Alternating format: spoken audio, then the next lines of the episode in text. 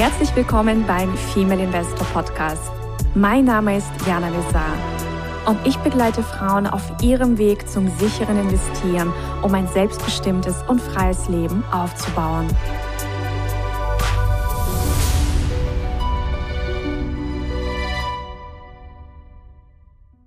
Hallo liebe Investorinnen und angehende Investorinnen. Ich begrüße euch ganz, ganz herzlich zu einem neuen Interview. Und in diesem Interview geht es ausnahmsweise mal um den Immobilienmarkt, weil wir natürlich auch in unserem Netzwerk, in unserer Community auch ganz, ganz viele Ladies haben, die auch in Immobilien investieren, zusätzlich zu den Unternehmensbeteiligungen. Und da möchten wir jetzt vor allem ähm, darüber sprechen, wie ist denn die aktuelle Lage? Denn da tut sich gerade einiges im Dachraum. Und ja, wo sind denn gerade die spannendsten Investitionsmöglichkeiten? Und zu diesem wundervollen Thema habe ich einen äh, sehr erfahrenen Immobilieninvestor bei mir. Und zwar meinen geliebten Schatz. Hallo zusammen. Paul Misar. Und er hat 1992 seine allererste gewerbliche Immobilie gekauft und natürlich in der Zwischenzeit über die Jahre, über die Jahrzehnte auch äh, sehr, sehr viele Investments gemacht ähm, in unterschiedlichen Ländern, äh, unter anderem auch im Dachraum. Wer uns natürlich schon länger folgt, weiß, wir sind ähm, auch auf Mallorca sehr, sehr stark engagiert. Warum das so ist, werden wir auch beleuchten. Und ja, Paul ist Bestsellerautor, Immobilieninvestor, Unternehmer, Papa. Ja. Und wie schon erwähnt, der geliebte Schatz. Also herzlich willkommen. Ja, darf ich dabei zu sein. Servus alle zusammen. Ja, also ich habe unternehmerisch und äh, auch als Investor in über, ich glaube, 14 Länder waren es, war ich schon tätig in Summe und habe da wirklich internationale Erfahrungen gesammelt und habe mich auch die letzten zehn Jahre, sage ich noch, mit mindestens sieben, acht verschiedenen Immobilienmärkten sehr intensiv auseinandergesetzt. Und alles andere werden wir jetzt wahrscheinlich äh, im Detail besprechen. So ist es. Und die allererste Frage ist natürlich, wie ist die aktuelle Lage an den Immobilienmärkten? Es gibt ja aktuell doch die eine oder andere schlechte Schlagzeile oder negative Schlagzeile, dass sich der Immobilienmarkt abkühlt. Magst du ganz kurz zusammenfassen, wie du die Lage siehst, im Dachraum vor allem? Ja, sehr, sehr gerne. Also äh, du hattest ja bis Mai dieses Jahres war es eigentlich so, dass die, äh, die richtigen Investoren schon sehr unglücklich waren, weil es eigentlich viel zu wenig äh, gute Projekte gab im, im Dachraum. Aber trotzdem gab es auf vielen Objekten, die verkauft wurden, sozusagen Wartelisten. Also wenn, wenn irgendein, du konntest irgendwas am Markt bringen zu teilweise total überhöhten Preisen und die Leute haben es gekauft. Das waren auch schon damals, muss man sagen, keine Vernunftkäufe, sondern 90 Prozent der Leute, meiner Meinung nach, die damals Immobilien gekauft haben, waren keine klassischen Immobilieninvestoren, die nach Renditeüberlegungen gehandelt haben, sondern sehr viele, die einfach das Geld vom Konto wegschieben wollten, aufgrund der hohen Inflation, aufgrund natürlich auch der wirtschaftlichen Gesamtsituation. Viele haben Angst vor einem Crash und so weiter. Und in Krisenzeiten haben sich natürlich Immobilien eigentlich immer als gute, als gutes äh, Mittel bewährt, um einen Crash einigermaßen gut zu überstehen. Grundsätzlich Sachwerte sind natürlich besser als Geldwerte in Zeiten wie diesen, wo du Inflation hast im zweistelligen Bereich. Und ich denke, wir werden in den nächsten Monaten auch eine Zwei an erster Stelle schon sehen. Warum behaupte ich das? Ich behaupte das deswegen, weil ich sage, wenn du dir anschaust, die ganzen Thematiken da draußen, den Lieferketten, wenn du dir anschaust, wie einzelne Baumaterialien schon im Preis gestiegen sind. Ich sage nicht mal Gipskartonplatten, dann im einzelne Bauholzsorten. Ich glaube, die, die größte Steigerung waren 136 Prozent bei einer speziellen Bauholzart für den Dachstuhlbereich. Das ist ja alles beim Verbraucher noch gar nicht angekommen. Das heißt, die große Problematik, all diejenigen, die jetzt bauen, ja, die haben die richtigen Probleme. Und ich spreche jetzt natürlich speziell von Deutschland, speziell natürlich auch meine lieben Freunde aus Österreich und Schweiz sind da natürlich genauso betroffen. Und ja, um deine Frage zu beantworten, also ich glaube schon, dass man in einzelnen Regionen Deutschlands und des Dachraums bereits erste Tendenzen zu einem Platzen der Blase sieht. Ich meine, das klingt immer so spektakulär, Platzen der Blase, aber zumindestens gehen die Preise eher nach unten als nach oben, was allerdings auch durchaus wieder mit dem Ansatz zu tun hat, den ihr beim Immobilien, äh, den ihr beim, beim, beim Aktien oder den du beim Aktien investieren verfolgst. Die Mietpreise haben sich einfach real zu weit von den Kaufpreisen entfernt. Das heißt, wenn du dir in München angeschaut hast, vor ähm, einigen Monaten, ist mir mal eine Immobilie mit Faktor 90 angeboten worden in München, Mehrfamilienhaus. Ja, also das heißt 90 Jahre ohne Reparatur brauchst du, bis du die, den Kaufpreis wieder erinnern hast mit den Mieterträgen. Da darf aber, wie gesagt, keine Reparatur anfallen und da hast du nichts an, an, an uh, unvorhergesehenen Dingen hier mit reingerechnet. Und die breite Masse hat tatsächlich äh, irgendwo zwischen Faktor mm, ja, 40, 50, 55 gekauft äh, und war noch stolz drauf, irgendwas zu bekommen. Und das war natürlich weit ab von irgendwelchen realen Werten. Ne? Also wenn ich, wenn ich jetzt nur sage, unsere Zukäufe in den letzten drei Jahren, die haben sich alle zwischen Faktor 12,5 und maximal 25 bewegt. Und Faktor ist nicht alles, ich komme da nachher noch gern darauf zu sprechen, aber äh, der Einkaufspreis ist tatsächlich wichtig und da bin ich, ja, ich, weiß, ich weiß, du schätzt sehr den Warren Buffett und da bin ich durchaus bei Warren Buffett, der sagt, kauf einen Dollar um 50 Cent und ähnlich ist es bei Immobilien, da freue ich mich, wenn ich ja einen Euro, noch, noch einen Euro mit 70, 80 Cent kaufen kann. Ja. Und jetzt hast du erwähnt, dass wir eher zu spannenden, guten Faktoren gekauft haben in den letzten drei Jahren. Wo war das und was ist das für ein Markt? Ja, das werde ich dann auch noch verraten. Also grundsätzlich kann ich schon mal eins verraten. Also es war in den letzten drei Jahren nicht der deutsche Markt und es war in den letzten drei Jahren auch nicht der österreichische Markt. Ich hole vielleicht ein bisschen weiter aus. Ich habe bereits vor Jahren äh, gesagt, dass ich glaube, dass wir die nächste Krise zeitnah erleben werden. Ja, es hat jetzt eher muss ich sagen, also mittlerweile haben ja alle, die, die nichts mit Weltuntergangsstimmung und Crash-Propheten am Hut haben, auch die schon erkannt, dass wir auf eine extreme Krise zusteuern. Auch da zitiere ich jetzt wieder Warren Buffett, der kein Angstmacher ist, aber wenn er sagt, äh, sinngemäß, wir könnten jetzt eine schlimmere Krise erleben als 1929, dann ist das eine Aussage. Ja.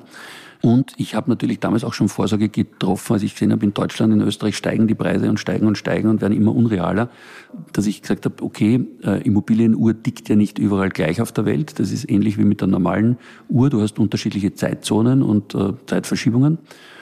Wo gibt's denn noch spannende Immobilien? Und wir haben uns alles angeschaut. Wir haben ja auch eine Firma in den USA, würde ich übrigens im Moment komplett abraten, dort irgendwas zu machen mit Immobilien, weil ich sag mal, USA hat ja diesen großen Machtkampf der Hegemone mit, mit China und die Wirtschaftskrise dort wird meines Erachtens noch viel schlimmer sein als in Europa. Die haben ja jetzt schon teilweise einige Probleme, die wir hier noch nicht haben oder aber auch noch kriegen werden mit, mit ja, und, und eins muss man auch bedenken, ich meine, auch die letzte Immobilienkrise kam ja von USA, weil die dort komplett anders funktionierenden Immobilienmarkt haben. Und die haben auch in 2007, 2008 nicht viel dazu gelernt. Ja, das muss man auch ganz ehrlich sagen. Die haben also ähnliche Probleme, zeichnen sich da wieder ab wie damals. Also wenn man von Blasenbildung reden kann, glaube ich, kann man es am US-Markt noch stärker als hier in Europa. Aber mal abgesehen davon, also wir haben uns sehr, sehr viele Märkte angeschaut, ich kann danach auch noch ein bisschen was dazu sagen, aber von ja, die ganzen osteuropäischen Länder, Zypern und, und, und. Und ja, gelandet sind wir dann letztlich da, wo wir jetzt leben. Für mich der spannendste Immobilienmarkt der Welt, und zwar Mallorca. Ja, und warum ist das äh, so ein spannender Immobilienmarkt? Naja, erstens mal muss ich sagen, habe ich mich ursprünglich mit dem Thema Mallorca äh, beschäftigt, weil ich es einfach einen tollen Ort zum Wohnen finde. Äh, für uns war es ja früher ein Zweitwohnsitz, wo man schnell mal auch von jeder Stadt im Dachraum ähm, mal rüberfliegen kann, ein schönes Wochenende verbringen. Du bist in zwei Stunden hier. Also ich weiß noch, als wir die Wohnung in München gehabt haben, wenn du ein Wochenende in Kitzbühel verbringen äh, willst am Freitag, dann bist du wahrscheinlich da länger unterwegs, wenn du im Stau stehst, nach Kitzbühel rüber, als wenn du von München hier rüberfliegst mit einer Stunde 40. Das ist schon mal eine Überlegung.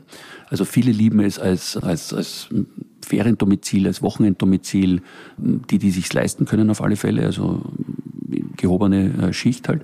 Du hast aber natürlich auch hier, äh, es ist ein Urlaubsland. Du, die Insel ist sehr, sehr vielseitig. Das heißt, du hast, wenn ich jetzt hier Ferienimmobilien hernehme und ich vergleiche das jetzt mal mit Kroatien, wo ich oft gefragt werde, oder mit, egal, Bulgarien oder wo auch immer, wo es halt auch ein Meer gibt oder einen Meerzugang, dann hast du in diesen anderen Ländern vielleicht vier, fünf Monate im Jahr, wo du vermieten kannst.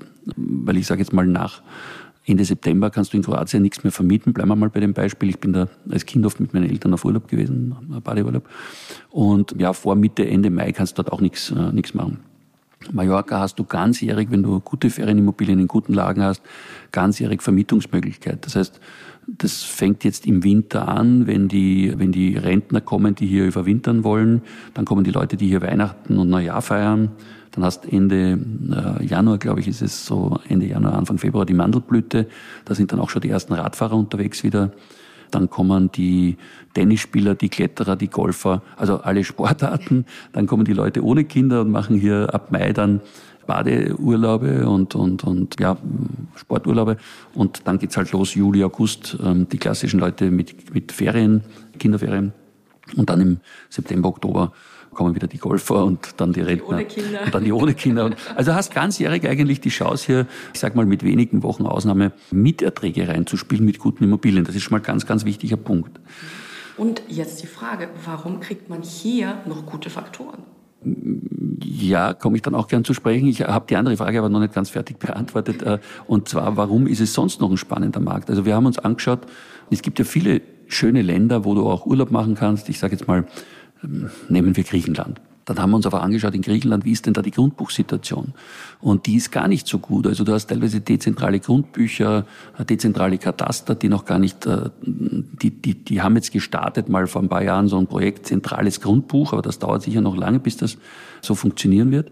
Und du hast in äh, Griechenland auch das Problem mit da und dort Grundbuchsicherheit. Und da bin ich jetzt auch gleich beim Thema Zypern. Also viele hypen ja im Moment Zypern, was ich überhaupt nicht nachvollziehen kann. Wir haben dort in Nordzypern äh, seit den 70er Jahren, seit dem Krieg damals, teilweise ungeklärte Besitzverhältnisse und viele wollen das nicht hören, weil sie einfach der Meinung sind, sie sind der Schnäppchenjäger. Solche Leute gibt es hier auf Mallorca übrigens auch, die kommen dann und sagen, ja Paul, ich habe jetzt in Eigenregime hier eine Finca gekauft und ich bin ganz stolz, weil die war jetzt so günstig. Und paar Monate später kommt dann der Abbruchbescheid rein, weil er halt irgendwie welche Sachen nicht beachtet hat, die er bei mir im Seminar leicht lernen hätte können oder im Mentoring. Also man muss schon aufpassen, wenn man im Ausland investiert. Man sollte sich auch auskennen und wissen, was man tut. Und das hat halt wieder mit finanzieller Bildung zu tun, was ja unser Anliegen ist, die vielen fehlt. Und das liebe ich halt an Mallorca. Du hast ein Viele sagen ja auch 17. deutsches Bundesland. Ich sage zum Glück ohne deutscher Bundesregierung. Aber du hast eben hier äh, die Möglichkeit, dich mit Deutsch ganz gut durchzuschlagen, Deutsch und Englisch. Du kannst die Verträge zweisprachig machen. Das heißt, machen wir teilweise auch, dass wir Deutsch und Spanisch die machen. Dann hat der Notar ein bisschen weniger Arbeit beim Notartermin. Du hast auch extreme Grundbuchsicherheit. Also für viele von euch, die sich mit dem spanischen oder Mallorca-Markt beschäftigen, also zuerst einmal der spanische Markt hat prinzipiell nichts mit dem mallorquinischen zu tun, weil Mallorca ist eine Insel und ist eben international sehr begehrt unter Investoren. Also während sich Festland-Spanien teilweise nach der letzten Krise nie so richtig erholt hat oder nicht so erholt hat, äh, war Mallorca eigentlich die Top-Lagen zwei Jahre, äh, muss man sagen, nach der letzten Krise schon wieder deutlich höher also wenn ich jetzt sage Puerto Portal, Port Andratx und solche Lagen oder, oder so ein wieder höher als vor der Krise. Du hast ein wirklich gutes Grundbuchsrecht, das war nicht immer so. Also es gab tatsächlich vor 40, 50 Jahren in Spanien da und dort auch äh, Betrügereien, also von Leuten, die Grundstücke mehrfach verkauft haben und so weiter. Und das hat dann die Regierung aufgegriffen und hat ein ähnlich wie beim Weinskandal damals in Österreich und später hatte Österreich dann das, das strengste Weingesetz der Welt und ähnlich ist es hier auf Mallorca. Man hat sich überlegt, wie kann man das umgehen. Und heute ist es so, wenn du zum Beispiel äh, zu einem Notar gehst, einen Notartermin anmeldest für einen Grundbuchs, also für einen ähm, Grundstücksverkauf, dann wird dieses, dieser Vorgang mal gesperrt. Das heißt, du kannst jetzt in ganz Spanien nicht zu irgendeinem anderen Notar gehen und mit diesem Grundstück was machen, bis sozusagen dieser Notar das wieder freigibt. Und das ist in der Regel dann, wenn es gekauft wurde oder wenn der Kauf eben bestätigterweise von den Anwälten der Klienten nicht zustande kommt, aus welchen Gründen auch immer. So, und dann gibt es ein paar Eigenheiten, die äh, sind spezifisch für Mallorca. Also du, du sitzt dann sozusagen beim Notar und das ist dann manchmal wie so eine Familienfeier. Da kommen dann oft alle, die im Grundbuch stehen, also das können manchmal fünf, sechs private Gläubiger sein, plus der Bank. Und dann werden wirklich dort beim Notar Schecks getauscht. Die werden natürlich vorher von den Anwälten vorbereitet. Das wird alles vorher alles noch zigmal geprüft und so weiter. Und dann bist du aber, wenn du rausgehst beim Notar, man kann das natürlich auch per Überweisung machen. Dann kann der Vorgang aber der Notartermin drei, vier Stunden dauern, weil wenn irgendwie es ein elektronisches Problem bei der Bank gibt und die gerade jetzt bei größeren, ja, oder bei größeren Beträgen, sage ich jetzt mal, wenn du drei Millionen, vier Millionen, was ja hier ganz normal ist, überweist, dann kann die ganze Sicherheitsabfragerei in der Zwischenzeit auch wieder Zeit, also dann dauert so ein Notartermin manchmal vier, fünf Stunden. Das ist man bei uns nicht gewohnt, also darf man sich nicht viel vornehmen an dem Tag. Aber wenn du rausgehst, dann bist du tatsächlich der Eigentümer. Und das ist eben in Deutschland nicht. Da kann auch so. nichts mehr, da kann auch nichts mehr schiefgehen, genau. Also gibt es keine Vormerkung oder irgendwas, sondern dann bist du durch. Ne? Und der andere hat sein Geld. Also der hat, ja. Äh, der kann sofort mit dem Verrechnungsgeld, äh, Verrechnungscheck dann das sich überweisen lassen auf sein Konto in der Sekunde. Und dann ist oft die Frage, ja, was ist, wenn so ein Scheck verloren geht? Ist auch nicht schlimm. Dadurch, dass der ja zweckgebunden ist, wird das also dann sofort, kannst du das natürlich sofort sperren. Ne? Dann war noch die Frage, Vielleicht noch ein ganz wichtiger Aspekt, warum Mallorca so ein spannender Markt ist. Auch in puncto Sicherheit. Ich meine, wir haben gerade Krieg in Europa. Mhm. Ja, wir sind weit weg. Also komplett andere Situation als Zypern. Ne? Zypern hat ja trotzdem diese Problematik. Nordzypern, türkisch eigentlich, der Rest von Zypern griechisch. Es gab ja da schon Krieg.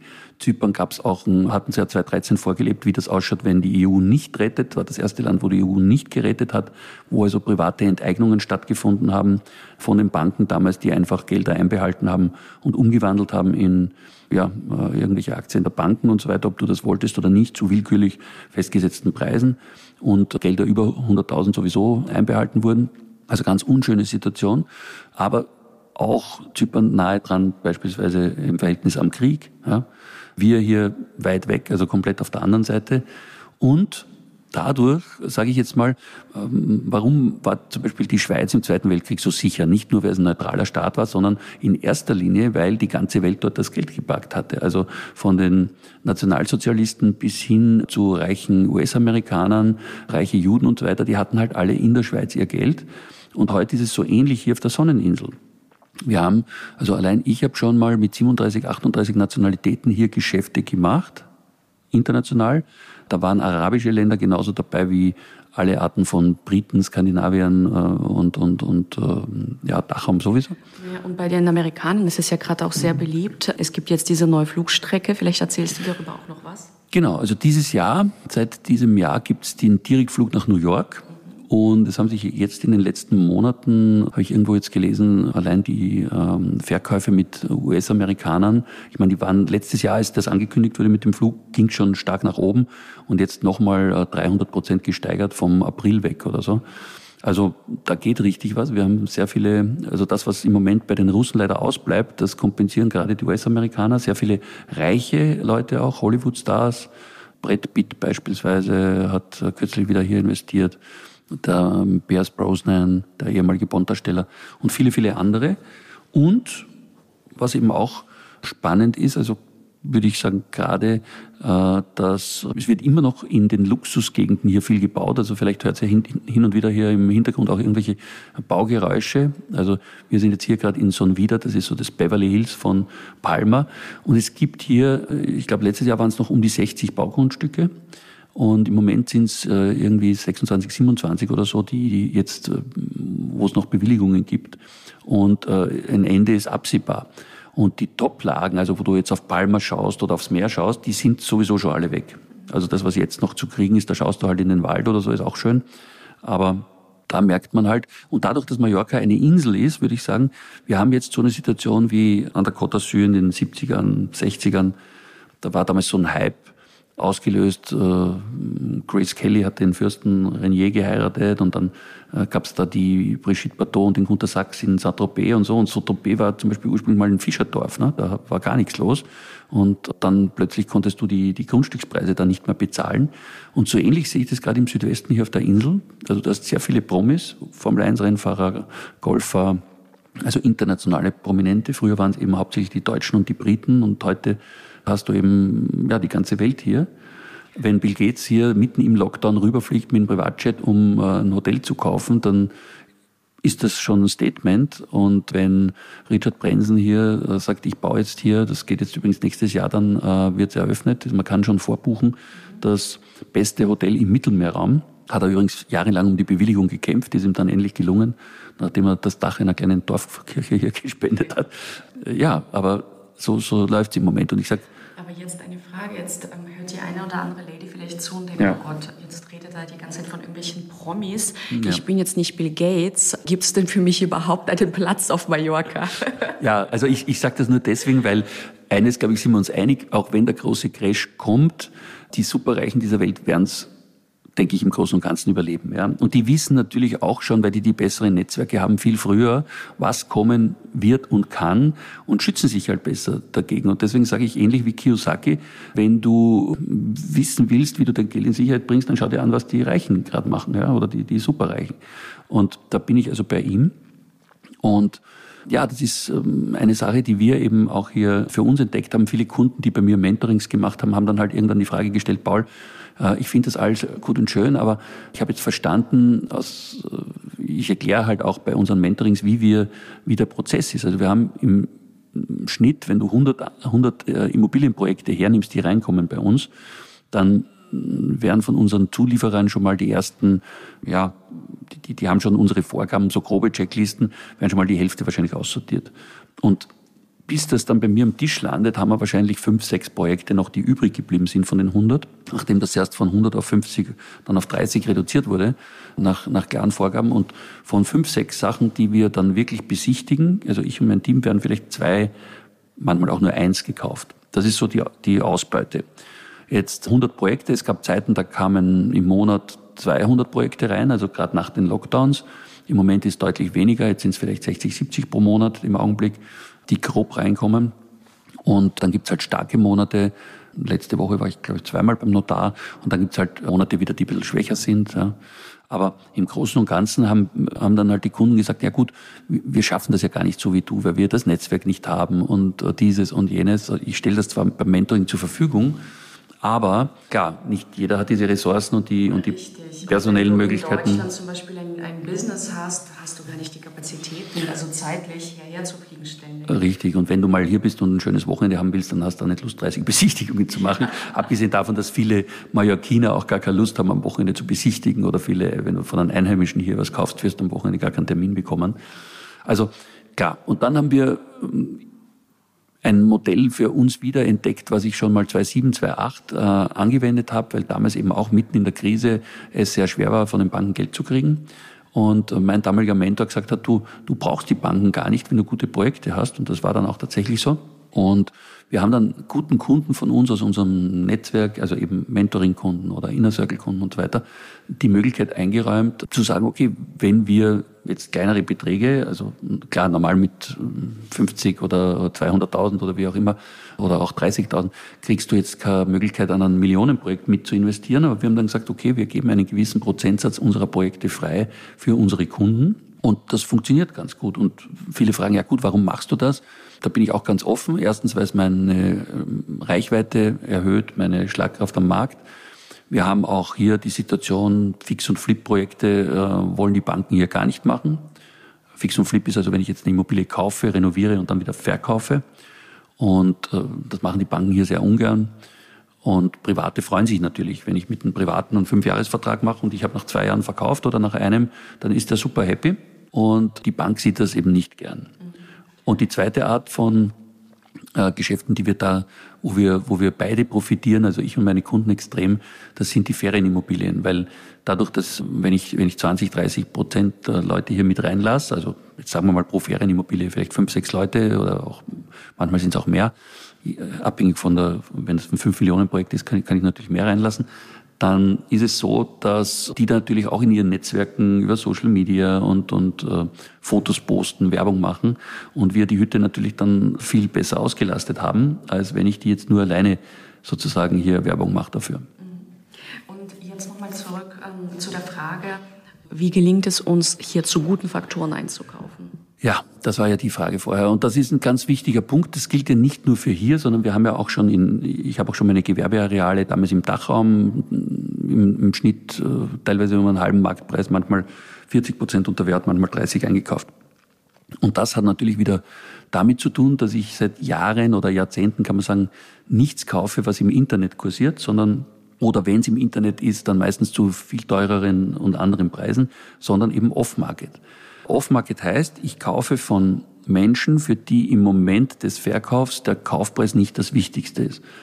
Und das sind jetzt nicht nur die klassischen Notverkäufe, die sind natürlich auch dabei, wo jemand halt dringend Geld braucht. Also hatte ich auch schon so Fälle, wo, wo jemand knapp davor stand, dass ihm die Bank das wegnimmt. Das war meine allererste Gewerbeimmobilie, hast du vorher angeschnitten, 1992. Das war so ein Fall. Ne?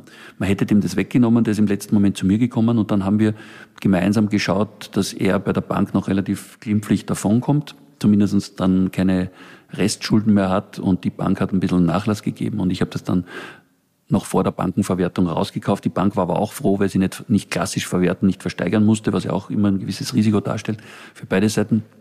Also war eine Win-Win-Win-Situation.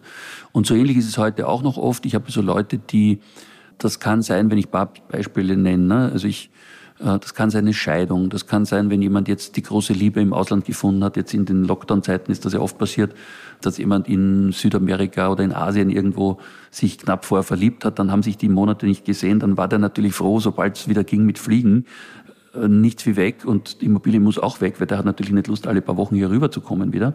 Da ist dann der Kaufpreis nicht mehr das Wichtigste. Oder der eine Mann, der zum Beispiel da mit seiner Frau ein neues Haus gebaut hat, was eine traurige Geschichte ist, aber dann ist die Frau gestorben, dann hatte weder er noch seine Kinder Lust, in dem Haus zu leben. Und da war dann der Kauf, Verkaufspreis nicht mehr das wichtigste Kriterium, sondern einfach ein Thema abzuschließen aus der Vergangenheit heraus. Das heißt, in der Regel hilft man sogar Menschen, wenn man hier den richtigen Ansatz verfolgt und versucht, Win-Win-Situationen zu schaffen. Und das versuchen wir eigentlich immer und gelingt in der Regel auch. Ja, sehr schön.